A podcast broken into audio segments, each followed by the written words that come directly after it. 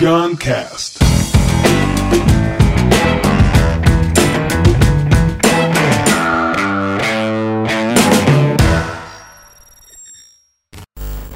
Tô aqui hoje com o brother Rodrigo Barros, que teve uma experiência muito enriquecedora. Dois, três anos?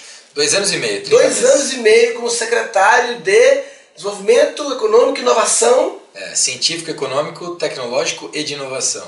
De Guarulhos. De Guarulhos. E que Guarulhos que é uma cidade que é o quê? PIB, população do Brasil, assim. Hoje a gente é a oitava cidade do Brasil, Olha aí. né, em população, segunda do estado de São Paulo, só perdendo para a capital. E uma curiosidade, é a maior não capital é, do Brasil e da América do Sul. A maior não capital, sim, claro. né. E maior que 20 capitais, né? Se ela é oitava, ela é maior do que Exatamente. umas 20 capitais, né? Exatamente. E tem uma, e tem uma peculiaridade, né, Murilo? Ela, ela assim, dentro de um estudo que, que existe há, há talvez uma década e meia, é, ela é uma cidade Rust Belt, né? Então ela é uma cidade? Rust Belt. O que é isso? É uma cidade enferrujada. Ela é uma cidade que, por conta da, da... Imagina toda cidade que faz parte de uma grande metrópole, é, ela foi onde a, indústria se desenvolveu. Né? Então, se você pegar década de 50 para cá, a indústria se desenvolve na cidade de São Paulo e depois ela começa a extrapolar a, a cidade de São Paulo, vai para as margens. Guarulhos foi uma delas. Né? E aí a cidade se desenvolveu com essa indústria, né? Se você pegar ali de a partir de 60, principalmente a metal mecânica, uma indústria muito forte na cidade, né? E aí depois dos anos 80, com a vinda do aeroporto, é, uma outra indústria que vai muito forte para lá é a farmoquímica e a farmacêutica, né? A gente tem nove farmacêuticas na cidade. É, e a partir dos anos 2000, logística fica muito forte. Então, se você pensar nos três principais setores da cidade de Guarulhos, é, eu diria que são metalmecânica, farmoquímica, farmacêutica e logística e transporte. E por que enferrujada? É, a, a- a palavra é Roosevelt? Que palavra é essa? Roosevelt? É, é Roosevelt, Roosevelt. o presidente? Roosevelt? Roosevelt. Roosevelt, né? O o que, que é o... Como é que Roosevelt? É, o Roosevelt é é de ferrugem. É? É, Roosevelt é R-U-S, é, Roosevelt, Belt. né? É, então, assim... as- Coisa pesada, coisa antiga, é isso? Exatamente, exatamente. É, é um- a Difícil transformação de é de Roosevelt para Brainbelt, para você entender. Hum. Né? Então, quando a gente pensa em indústria 4.0, e quando a gente pensa em indústria leve, quando a gente pensa nessa modernização que a indústria está vivendo, é o que Guarulhos está vivendo. Né? Agora, essa transformação, ela sofre, na verdade, porque você tem uma população um pouco qualificada. Sim. Né? Então, quando você pega, Guarulhos tem 340 mil empregos formais. Né? Desses 340 mil empregos formais, você tem 25% disso na indústria. É, a gente teve, só para você ter uma noção, de 2010 a 2015, é, a 2016, a gente teve 25, desculpa, de 2013 a 2017, a gente teve 25 mil desempregados que foram mandados embora só da indústria de transformação. Né? Então, é, por quê? E aí o que, que acontece com isso? Você tem o custo de mão de obra que aumentou, então a indústria não consegue. é, se a indústria não estiver trabalhando muito valor agregado, não estiver se modernizando, ela não consegue atuar naquilo. Depois você tem um custo de ocupação da cidade que acaba ficando mais alto, né, com a vinda de serviço, com a vinda de, de, de, de outro tipo de, de mão de obra. Né? E ao mesmo tempo, a cidade não se moderniza em relação à qualidade de vida, então você tem uma atração de colaborador que não é tão fácil assim, É. uma atração de mão de obra que não é tão fácil assim, porque o cara que quer qualidade de vida, ou ele está dentro da capital, ou ele está na cidade de São Paulo, ou ele está fora, já no interior, onde ele vai conseguir ter uma qualidade de vida melhor para a família. É, então a cidade vive esse momento de transição muito delicado, mas que eu acho que a gente conseguiu é, construir um planejamento bastante interessante, pensando nos próximos 20 anos. A gente criou um negócio que chama Guarulhos 2040. Então é um plano para pensar a cidade para 2040. E eu tenho muita felicidade de ter liderado esse plano, de ter é, tido aí a confiança do nosso prefeito Gucci lá, é, de, de me dar essa, vamos dizer, é, esse presente, que é a cidade que eu nasci, né? A cidade de Guarulhos. Ah, é? Nasceu lá? É, Agora, cara, assim, mesmo. quando eu vi tu é, entrando nesse desafio, eu fiquei assim, cara, eu fui eu mesmo conversando com minha esposa. O Rodrigo é louco mesmo. o cabo é, é, É, você tem razão. é brabo razão. mesmo, porque, meu Deus, o Rodrigo, é um empreendedor, várias coisas já, estava viajando o mundo, tinha organizava competição de startup na Holanda, Alemanha, sei lá, pela Europa, tava nos bagulho louco aí, tinha uma startup, negócio de vídeo numa plataforma no Vale do Silício e era sócio da antiga sala de creations, que agora é Boalha, aquela rede de salada que eu era mega ultra cliente quando morava, eu passei três anos almoçando lá. É, e, e de repente o cara pega secretário do desenvolvimento econômico de Guarulhos, uma cidade gigante é. e consequentemente cheia de problemas, né? Toda a cidade com esse tanto de gente é, cheia de treta. E, e, e, por que tu inventasse isso, papai? Cara, na verdade foi o seguinte, né? Aí você tem uma combinação de fatores aí. Primeiro que o, o prefeito eleito foi eleito aos 30 anos de idade. Gucci, então, o nome dele? Gucci, é. Gustavo Costa, né? O hum. nome dele é, é como, como político. 30 anos o cara foi eleito. 30 anos, cara. Prefeito da oitava maior cidade do Brasil. É isso aí. E o mais curioso, eu, eu conheço esse cara. cara... Quem é esse Gustavo? Então eu vou te explicar. Eu conheço o Gucci desde ele tinha 15 anos. Com 15 anos, Murilo, ele falou para mim que ia ser prefeito de Guarulhos. Então, assim, só para você entender que as coisas não acontecem realmente por acaso. O cara tem que perseguir, o cara tem que buscar. Então, com 15 anos, ele falou: vou ser prefeito de Guarulhos. E naquela época, eu, eu tinha 18, 19 anos ali, eu falava: pô, você não tá nem. Ele falou: cara, eu vou me formar em direito. Então, ele fez direito, fez direito na FAAP. O Gucci, ele, ele vem de classe média, a família tem escola na cidade, né? Classe média, até classe média alta, a gente pode considerar. E ele foi, fez direito na FAAP se formou. Assim que ele se formou, se elegeu vereador. Fez uma campanha de vereador com 22 anos, se elegeu vereador. E aí foi vereador, primeiro mandato, segundo mandato. Durante o mandato de vereador, ele foi candidato a deputado, teve 50 mil votos aproximadamente, o que foi um fenômeno, porque o cara com 28 anos, 27 anos, ter 50 mil votos para deputado estadual, uma, uma eleição difícil, e aquilo ajudou muito é, para que ele viesse candidato a prefeito. E o que, que é mais legal nisso? Durante os quatro anos da, da, segunda, da segunda vereança, ele foi o único vereador de fato oposição na Câmara. Único, dos 34. Né? Era o único cara que, por exemplo, não tinha cargo no governo executivo. Né? Então é, é. Que louco! Você vê que assim, né? É aquilo. E tem família política? Zero. Zero. Zero. Era sonho dele. Ele tem, por exemplo, ele tem, você vai, você vai na casa dele, tem lá uma cadeira do ex-presidente norte-americano que foi presidente em 42, assim, eu não lembro quem é o presidente, mas sabe, ele, se você perguntar os presidentes americanos, desde que existe presidente americano, Aí, assim, sabe todos. É, um cara desse, né? A probabilidade desse cara se envolver com fuleiragem, fazer coisa assim, é muito baixa, né? Porque o cara. Exato.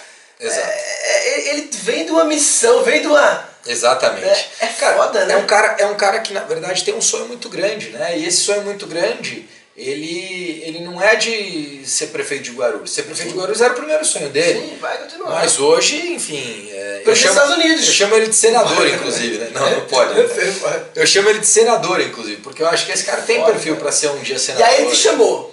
Cara, ele me chamou, eu, era uma, eu tinha voltado pro Brasil de férias, dezembro de 2016, né? E aí ele me chamou e falou: Meu, o negócio é o seguinte, você vai ser meu secretário de inovação. E eu falei: Cara, você tá maluco. Mas nunca, eu nunca me envolvi, nunca me envolvi em campanha. Para deputado, por exemplo, eu, eu, eu, eu tava morando fora do Brasil, até pedi voto para ele lá. Para prefeito eu nem votei nele, porque eu não estava morando no Brasil, eu não estava aqui. Uhum. Né?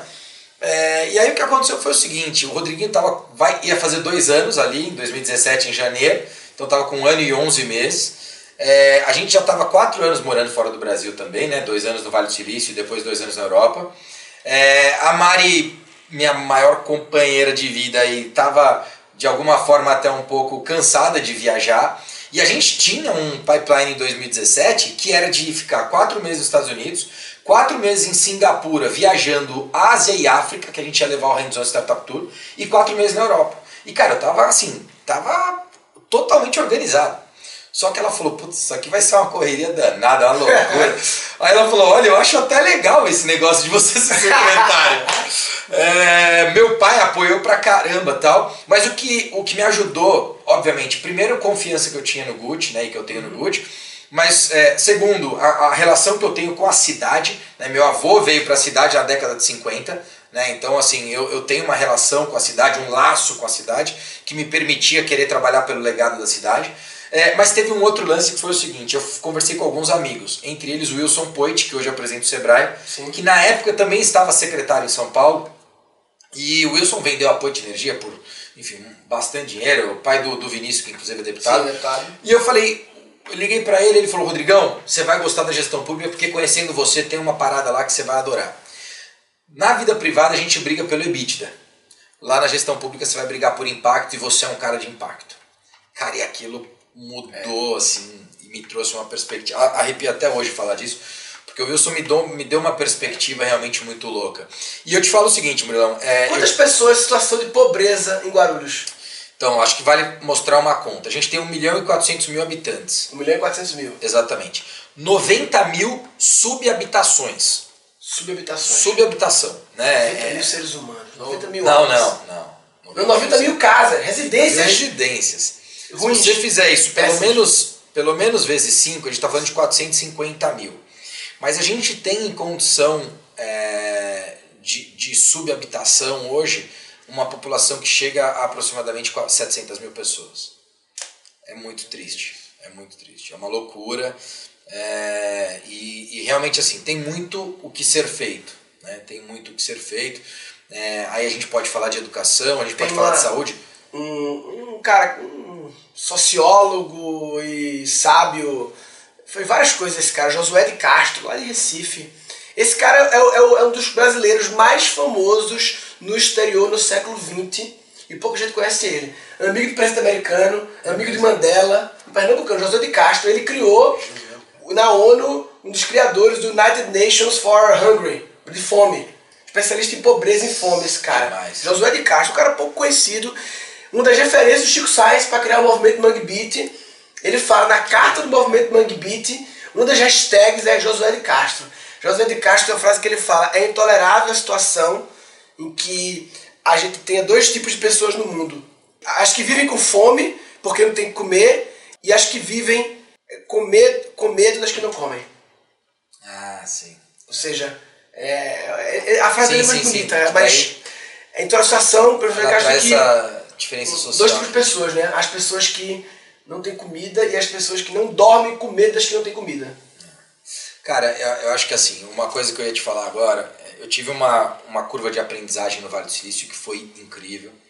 Mas a curva de aprendizagem desses 30 meses da gestão pública, é, eu acho que me tornou muito mais humano. Né? Três paradas que tu aprendeu. Assim, então, eu chamei de esse episódio de inovação na gestão pública porque você entrou com esse propósito de inovação, é, queria entender. Primeiro o cara chega lá. A primeira pergunta, o cara chega lá. Como é que é a primeira semana?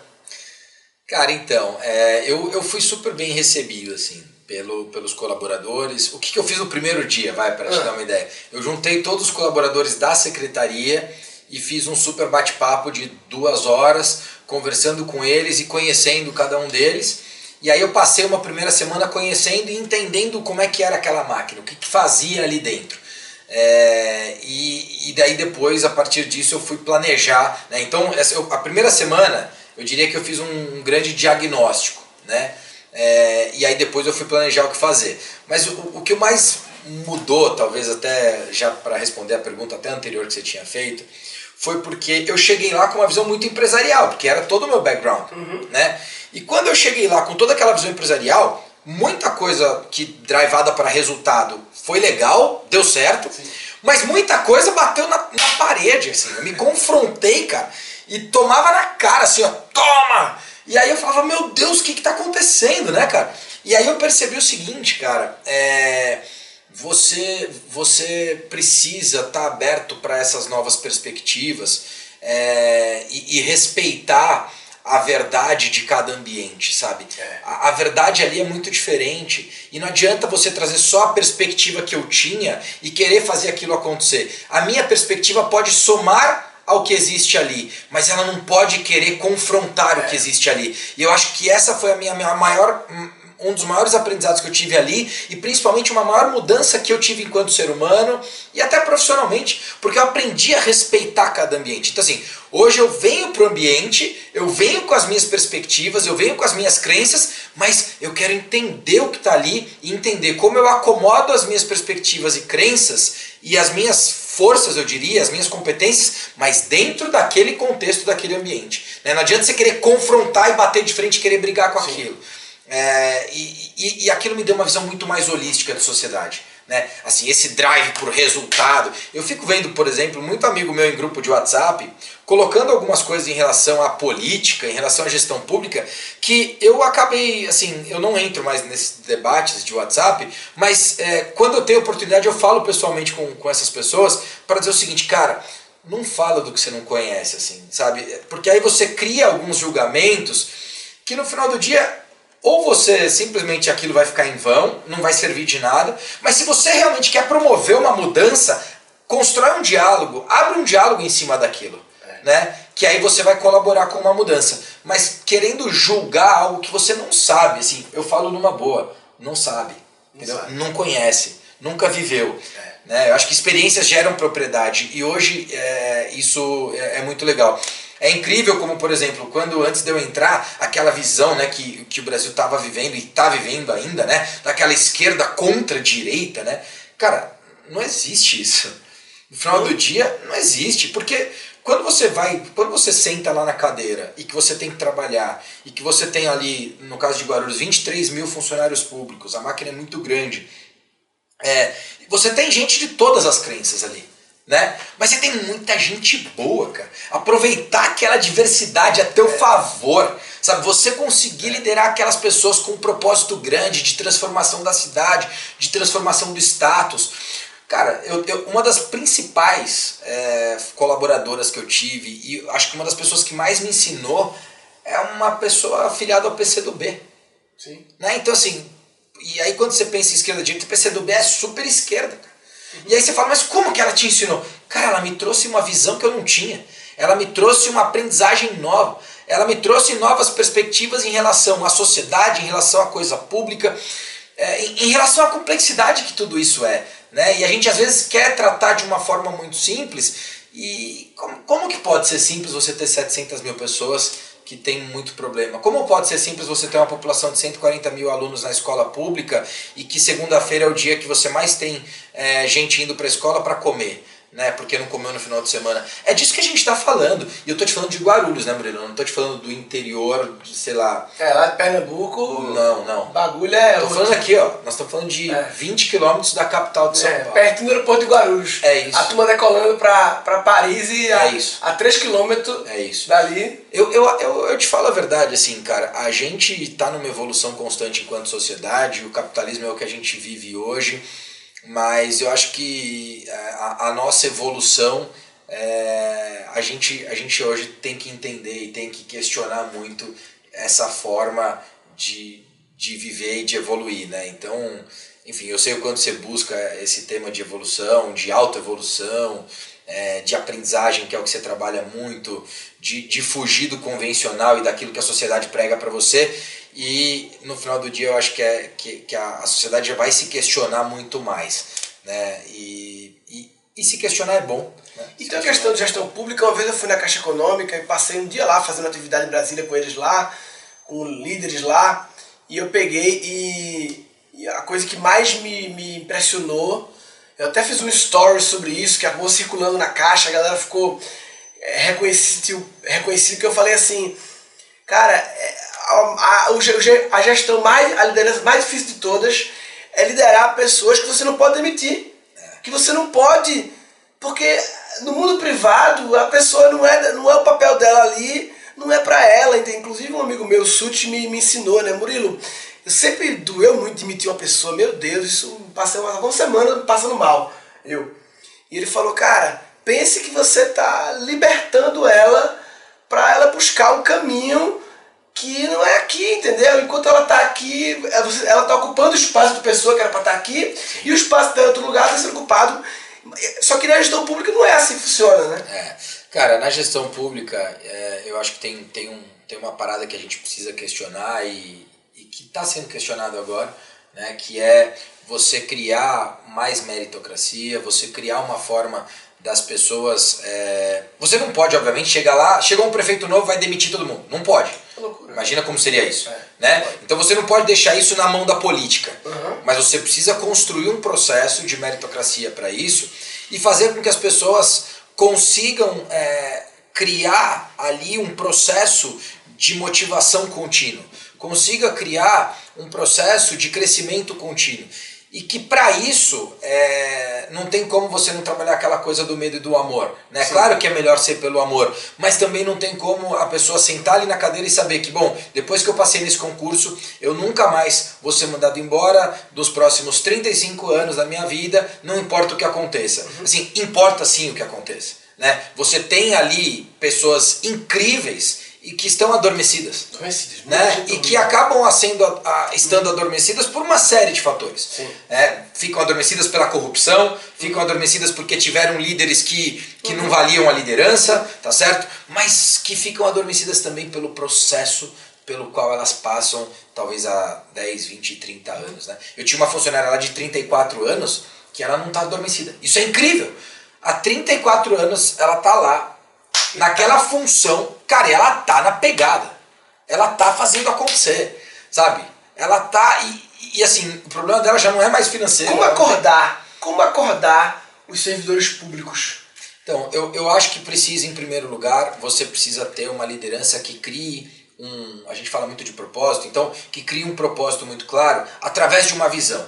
Né? Então você precisa ter uma visão clara dizendo o seguinte: olha, o que eu quero durante essa gestão é essa mudança aqui. Uhum. Né? Porque dá para querer 20 mil coisas. Né? Isso daí é igual o técnico de futebol. Todo mundo é técnico de futebol. Todo mundo então tem uma ideia brilhante para aquele negócio. Né? Nesse trabalho que a gente fez do Guarulhos 2040, por exemplo, para mim ficou muito claro. É, ficou muito claro o quanto a gente precisa entender o que, que a gente quer para a transformação. E aí vem muito daquela coisa do, do, do self-awareness, né? Porque você precisa conhecer a cidade e conhecer o que a cidade é. Eu não posso fazer Guarulhos querer ser Cotia, uhum. tá certo? Sim. Não dá, elas têm características diferentes, ela tem história diferente, competências diferentes, forças diferentes. Então, a cidade se conhecendo. Então, respeitar a cidade, respeitar quem ela é, entender as suas potencialidades e trabalhar um plano de médio prazo naquilo. E isso, por exemplo, foi algo que acordou muita gente lá. Sim. Tinha muita gente adormecida lá, incrivelmente capacitada, mas incrivelmente mesmo. De gente muito inteligente. Muito inteligente, né? Incrivelmente capacitado e que a hora que eu pau, lancei o Guarulhos 2040 tal, essa galera começou a querer sair de outros lugares, de outras secretarias e vir para esse projeto, né? Então, assim, eu acho que um, um, uma boa liderança, com uma visão bacana e com um grande propósito, você atrai gente muito bacana. Engraçado que gente, eu tenho muitos alunos, servidores públicos no representante criativo, mas muitos mesmo. Legal. E engraçado que os alunos, é, eu tenho muitas histórias, os caras estão tumultuando no bom sentido lá na, na organização deles, lá, inventando coisa, se conecta com o outro. Inclusive, se tiver algum prefeito ou secretário ouvindo isso aqui, é, manda um e-mail para Pra, pra mim, não, manda pra Paulinha, que pra mim eu não leio. Manda pra Paula, paula keeplearning.school, é ponto .school mesmo, não é ponto .com. Paula keeplearning.school. E se você quiser pensar, eu nunca fiz isso, nenhum tipo de deal com nenhuma prefeitura, mas assim, você falando tudo isso, porra, como levar o representante criativa e não levar goela abaixo? Como criar, igual eu faço para o público na internet, né, público aberto, de criar uma estratégia de sedução, da pessoa querer aquilo. Sim. Não é chegar e, ah, o prefeito gosta, o secretário gosta, não, não. Vamos trazer uns materiais de criatividade do Murilo nos canais de comunicação internos aqui, ver quem pilhou, criar um, um micro commitment, assim, o cara tem que clicar aqui, de repente preencher 10 perguntas, o cara quer mesmo, irmão, Sim. quer mesmo. Porque eu prefiro 50 negros que quer mesmo é isso aí. do que 500 que ah, eu tenho que fazer. É Porque se 50 que quer mesmo fizer, aí 50 contaminam. É. E na segunda rodada vem 500.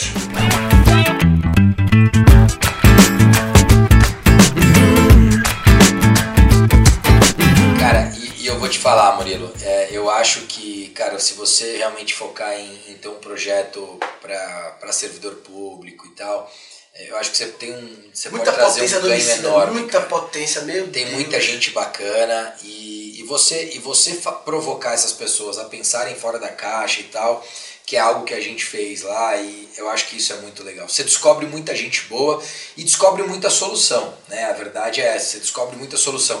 Só que na, na gestão pública tem uma coisa que é assim, você precisa ter mais resiliência do que na iniciativa privada. Né? A iniciativa privada, você provoca uma mudança, você vê um resultado acontecendo no curto prazo. Na gestão pública, se você quiser resultado de curto prazo, entenda que boa parte do que você vai conseguir realizar no curto prazo da gestão pública, o impacto é muito pequeno.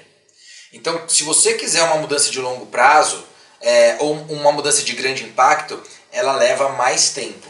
E aí você precisa de mais resiliência. Isso talvez é uma das coisas que eu mais sinto por ter, enfim, tido essa necessidade de, de, de deixar a gestão pública para poder voltar para o mundo privado, que tem, tem um pouco de necessidade nisso, sabe? É, enfim, estava lá minha empresa, uma empresa que eu, eu tenho capital investido e tal, e que estava precisando de mim ali e, e eu fui tocar. Então, é, isso eu tenho um pouco de falta. Mas eu, eu, é o que eu disse para você, eu acredito que no mundo privado eu ainda tenha muito chão, muita lenha para queimar, mas sei lá, 15, 20 anos aí, quem sabe daqui 20 anos o, o Gucci esteja num outro, num outro papel executivo, é, quiçá presidente do Brasil, e aí eu posso ajudar ele lá, daí eu vou te levar também. É nóis. eu só não quero, eu, eu, vou, eu, eu só não me boto pra, pra gestão de nada, eu não sei gerir nada, eu só sei, só sei tumultuar. Pilhar a turma. não, é sensacional, cara. Cara, e...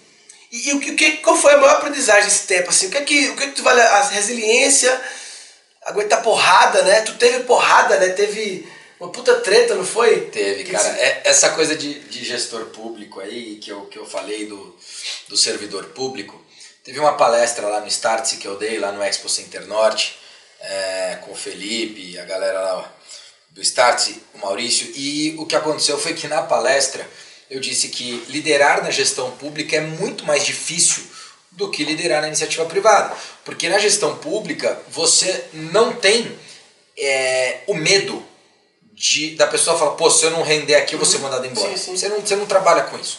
Então você tem que realmente conseguir liderar por propósito. Que foi a mesma coisa que eu falei na caixa, quando eu fui visitar a caixa, e esse meu stories viralizou na caixa como uma coisa positiva dos líderes assim, tá vendo como é foda ser líder aqui? Pensaram ah, na mesma coisa. Olha só, o mesmo. Muito parecida. A mesma mensagem em contextos diferentes. Só que o, pessoal da caixa ficou, porra, muito legal. Ele falou, é isso mesmo, é foda ser líder aqui, porra. Que, é, que eu falei, quem lidera organização pública está preparado para. Muito, mas muito. Muito. E aí o que aconteceu foi o seguinte: é, aquele vídeo foi editado, foi tirado de contexto e a oposição, então a gestão pública tem isso, né? Você quando está na política, você vai ter a oposição. Enquanto você, situação, está trabalhando, a oposição está pensando em como te prejudica. Né? Não, não, assim, o problema inclusive é esse. Muitas vezes você não tem uma oposição que está pensando na cidade e nos cidadãos, tem uma, ou, ou, na sociedade em geral. Você tem uma oposição pensando em como é que prejudica a situação. Independente se aquilo vai fazer bem ou mal, ela pensa em como prejudica a situação. Então, isso é. em todas as prefeituras, todos os governos, é, é um padrão. Eu tenho convicção de que é. é. Eu tenho convicção do que eu vi, eu tenho convicção do que é. Né? E aí você tem um grande. Aliás, dá para falar um pouco sobre isso depois, só, só explicar o que aconteceu. O que aconteceu foi que a oposição tirou isso de contexto, isso começou a viralizar na rede social e nos grupos de WhatsApp de servidor público. E aí, cara, é, durante uma quinta-feira isso rolou é, e eu sei que assim foi convocada uma greve para que o prefeito me demitisse do cargo de secretário. E aquilo foi, sem dúvida, a maior gestão de e crise na tua cabeça, que tu ficou pensando, puta que eu me meti, tu ficou meio que. Quando estourou, tu ficou meio. Tu tava quanto tempo nesse jogo? Cara, isso foi muito louco, porque assim, era setembro de 2017. Então eu tava aí há, há nove meses na gestão pública. É, eu já tinha enfrentado uma, um momento de crise com, com o pessoal de oposição também, já em março que aí minha família já tinha dado aquela desestabilizada, minha esposa, meu pai, fala, pô, sério que você vai ficar nisso? Você não quer pensar em sair e tal? E ali eu falei, não, não, vamos seguir. E aí quando foi setembro, é, foi muito louco, porque assim, eu acredito pra caramba em energia, sei que você também acredita. E cara, eu fui pro Rio de Janeiro dar uma palestra, participar de um evento lá de gestão pública, e meu celular, quando eu pousei no Rio, não funcionou. E eu passei o dia inteiro sem saber o que estava rolando. Quando chegou no final da tarde, o prefeito conseguiu me achar lá no evento falou, cara, fica tranquilo, vamos trabalhar, vamos pensar em como é que a gente faz. Eu falei, do que, que você está falando? Aí ele falou, porra, como do que eu estou falando? Eu falei, cara, não sei do que você está falando. Ele falou, cara, você está maluco? A internet está bombando aqui, os negros estão pedindo tua cabeça. Eu falei, cara, eu não estou acompanhando nada disso. E aí eu consegui acessar a internet de lá, ver o que estava acontecendo, peguei o avião, voltei, cheguei em Guarulhos, pousei, entrei no carro do Adam, que trabalhava comigo na época, hoje é nosso secretário de gestão em Guarulhos. Entrei no carro, meu celular ligou. E a hora que ligou, cara, tinha, sei lá, 3 mil mensagens, marcações e tudo mais, e, e eu tava sendo destruído pelo funcionalismo público. E aí foi muito louco, Murilão, porque é, é, é incrível como a, o que, a maior experiência que eu tive disso é que a verdade prevalece. Opa, sim, olha. Só o amor que conhece o que é verdade. Só o amor conhece o que é verdade. A verdade prevalece. O que, que eu fiz? Eu chamei a, o pessoal da assessoria, a gente foi para dentro do gabinete da minha sala e eu gravei uma live. Primeiro para explicar o seguinte: eu sou filho de dois servidores públicos. Minha mãe, professora da rede municipal em Guarulhos. Meu pai, procurador aposentado em Guarulhos. Também sou filho dos servidores. Então, assim, não tinha como eu estar ali falando do meu pai e da minha mãe, certo? Se fosse para falar contra e denegrir a imagem do servidor. Então, essa não era a minha ideia. O que, que aconteceu? Aconteceu que foi tirada uma mensagem de contexto. E aí eu contextualizei, falei na live sobre isso. Que, que eu fiz no dia seguinte? Eu criei uma agenda de ir pessoalmente até cada secretaria das principais, assim, das maiores, que são secretaria FIM, e aí eu comecei isso no meio ambiente. Eu lembro como se fosse hoje, Secretaria do Meio Ambiente, 400 servidores públicos ali. Eu fui vaiado num nível assim, eu fui vaiado por 3 minutos. Não é que eu fui vaiado, uh! Não, ficaram 3 minutos me vaiando até eu poder falar. E aí eu comecei a falar e, e, e dei contexto. Perguntei, inclusive, para eles ali, eu falei, vocês acham que assim, para todo mundo que está aqui dentro, a gente tem 400 pessoas aqui, vocês acham que realmente todo mundo que está aqui, as 400 pessoas, mereceriam estar na mesma posição que elas estão? Você acha que ninguém que está aqui prejudica você, que trabalha duro, que se dedica, que trabalha com vontade de fazer as coisas acontecerem? Você acha que você não é prejudicado por ninguém que está aqui dentro? E aí foi quando eu, eu, eu, pratiquei um pouco de empatia da turma ali é. e a turma entendeu a minha mensagem, né? E que no fundo era isso que eu estava querendo passar. E aí, Murilo, eu rodei a Secretaria do Meio Ambiente, Secretaria de Segurança, Secretaria de Transportes, Secretaria do, de Educação, Secretaria da Saúde, Secretaria de Governo. É, rodei todas as secretarias, Secretaria da Fazenda, rodei todas as secretarias, conversando com o servidor, vivendo ali um momento de maior, assim, é, é, é pressão, porque imagina que eu chegava, não era, ninguém me cumprimentava, só me vaiavam, né? E depois, quando eu tinha a oportunidade de explicar ali a minha mensagem, a coisa começou a mudar. E foi muito curioso o seguinte: o cara que mais viralizou meu vídeo, que era um, que era um agente da Secretaria de Transporte, que foi o cara que conseguiu fazer com que todo mundo me odiasse, esse mesmo cara foi o cara que foi, fez uma selfie comigo e gravou um vídeo comigo, me pediu desculpa e falou: Olha só, eu tô aqui porque do mesmo jeito que eu critiquei, eu quero vir e quero explicar o que aconteceu. E aí ele explicou. Então ele foi o cara que mais combateu aquela viralização que e tinha. Por Qual foi o, o, Foi eu ter lá, ido lá pessoalmente e falado, olha, eu tô aqui pessoalmente. Vocês imaginam o seguinte, se eu não tivesse falando a verdade, se eu não tivesse aqui, eu não viria aqui, uhum. certo? Eu ia pedir pro prefeito para me exonerar, eu ia sair fora, mas eu tô vindo aqui. Pensou em sair nessa hora? É, Então, isso é muito engraçado. Em nenhum momento eu pensei em sair. Em nenhum momento eu pensei em jogar toalha. Ao contrário, eu vi naquele momento de crise, de caos, uma super oportunidade de crescer pessoalmente e mais do que isso, de mostrar quem eu era de verdade. Né? E aí, olha que loucura, Murilo. O, o sindicato do servidor público tinha convocado uma greve para outra segunda ou terça-feira. Uma greve contra mim, era uma moção contra mim, que eles iam pedir para o prefeito me demitir. E, e aí, cara, duas coisas aconteceram. Uma, é, os servidores que trabalhavam comigo fizeram uma moção a meu favor. Então, o cara que trabalhava na minha secretaria, é, mais de 100 servidores assinaram uma carta dizendo que eu era um cara que trabalhava pra caramba, que me dedicava, que vinha servindo de fato a cidade. Então isso me ajudou muito, porque aí essa moção, a galera falou, pô, mas se, se quem trabalha com ele, se quem conhece ele é. gosta, eu preciso pelo menos dar a chance de conhecer. Né? E a segunda coisa foi o seguinte, cara. É, várias pessoas entraram em contato com o presidente do sindicato quando ele convocou a greve.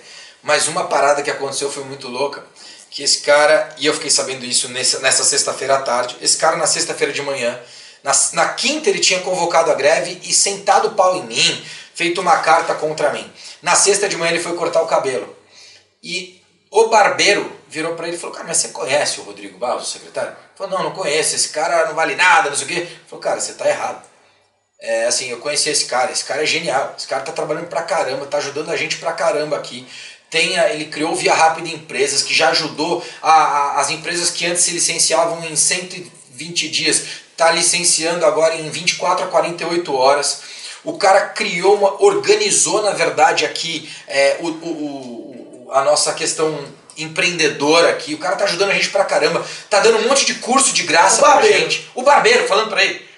E aí ele falou que naquela hora foi quando caiu a ficha para ele que ele falou, pô, eu preciso realmente dar uma chance de conhecer esse cara.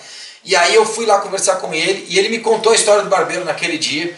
E é eu... louco, né? Porque se, é qualquer, se, se qualquer outra pessoa, se o governador do estado falasse para ele isso, tem um peso e tal, mas o barbeiro. É. Exato. É uma verdade, né? Exato, exato. E cara, assim, é, é, muito louco isso, porque foi genuíno, né? Assim, eu.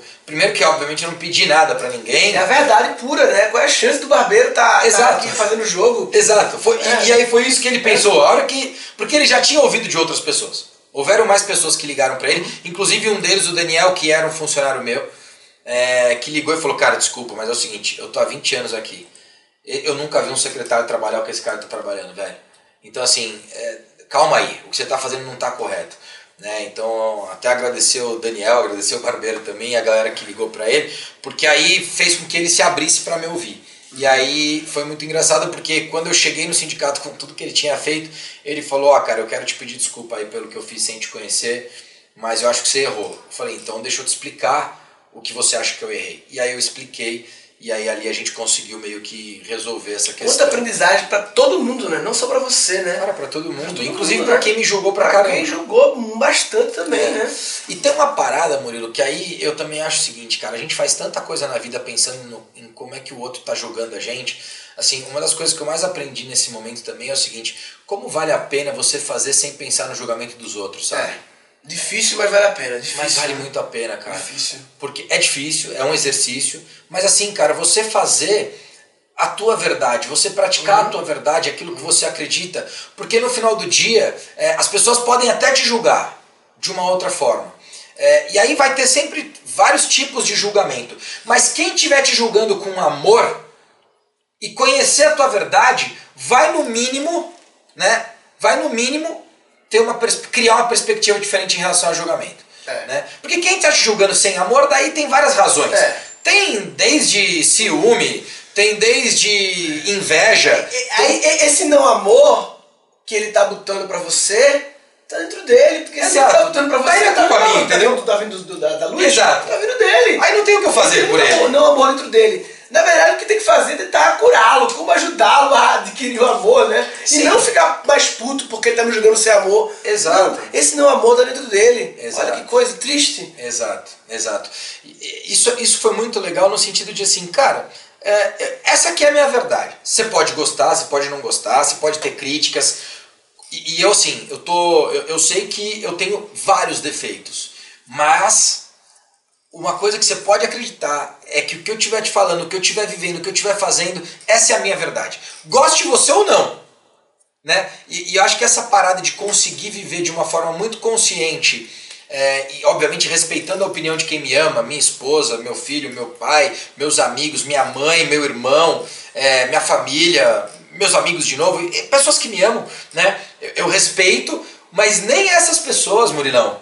É, assim, eu respeito a opinião, mas elas não me definem, sabe? Elas não vão definir a decisão que eu vou tomar, sabe? É, é, claro que, obviamente, se for tomar uma decisão que vai mudar toda a minha estrutura de vida, eu vou compartilhar com a minha esposa e ela vai participar dessa decisão, mas aí é porque ela vai, vai ser impactada por isso. Então eu, eu vou praticar uma empatia ali, Sim. pensando também na, na condição dela, do meu filho e tudo mais.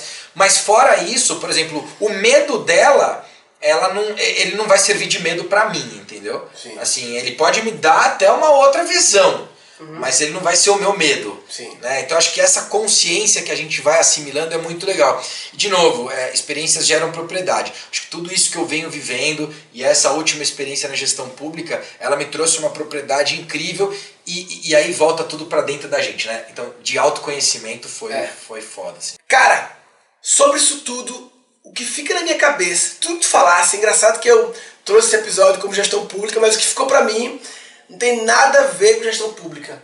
Tem a ver com a gestão dos julgamentos. Como você consegue não virar uma marionete que a cada julgamento você vai para cá, vai para lá, vai para cá, e aí você não é você, você é só um. E como você conhece quem é você, Sim. ouve o julgamento sim, mas ele não, ele não vem e penetra e, e assume, ele vem, você observa, né, entende, como a Brené Brown fala, se quem está julgando está no campo de batalha ou está na arquibancada. Exato. Uma Exato. coisa está na arquibancada, ah, outra coisa está no campo de batalha, opa. São é, respeitos diferentes que você tem a Exatamente. cada julgamento. Todos merecem respeito, mas alguns merecem mais se a pessoa está no jogo. Né? Verdade. É, lembrar que cada julgamento que vem do outro tem a ver com a forma com que o outro vê a realidade. Cada ser humano vê uma realidade diferente. Cada ser humano vê. Só existe uma realidade. Só existe uma coisa. Mas cada um vê diferente. É isso aí. E, e aquelas palavras que vêm da boca daquela pessoa tem a ver com a leitura de realidade que ela tem do mundo, dela mesma e de você. E se há ódio, se há não amor pra você, é porque tá dentro dela isso, porque tá vindo da onde? É então acho aí. que isso pra mim, tudo que você falou que ficou mais marcado pra mim, e eu acho que essa é a grande mensagem. Então se você está marionete de julgamento dos outros e não tá vivendo sua verdade, você está de brincadeira na tomateira. Tá de brincadeira na tomateira. Neste episódio foram capturados dois insights. E que a hora que eu, pau, lancei o Guarulhos 2040 tal, essa galera começou a querer sair de outros lugares, de outras secretarias e vir para esse projeto. Né? Então, assim, eu acho que um- um- uma boa liderança, com uma visão bacana e com um grande propósito, você atrai gente muito bacana. E aí vai ter sempre vários tipos de julgamento. Mas quem estiver te julgando com amor, e conhecer a tua verdade, vai no mínimo, né? Vai no mínimo ter uma criar uma perspectiva diferente em relação ao julgamento, É. né? Porque quem está te julgando sem amor, daí tem várias razões. É. Tem desde ciúme, tem desde inveja. E- Aí e- esse não amor que ele tá botando pra você, tá dentro dele. Porque se ele tá botando pra você, é tá, não, minha, tá entendeu? vindo- Tá vindo do- da, da luz? Exato. Tá vindo dele. Aí não tem o que eu fazer por ele. Não amor dentro dele. Na verdade, o que tem que fazer é tentar curá-lo, como ajudá-lo a adquirir o amor, né?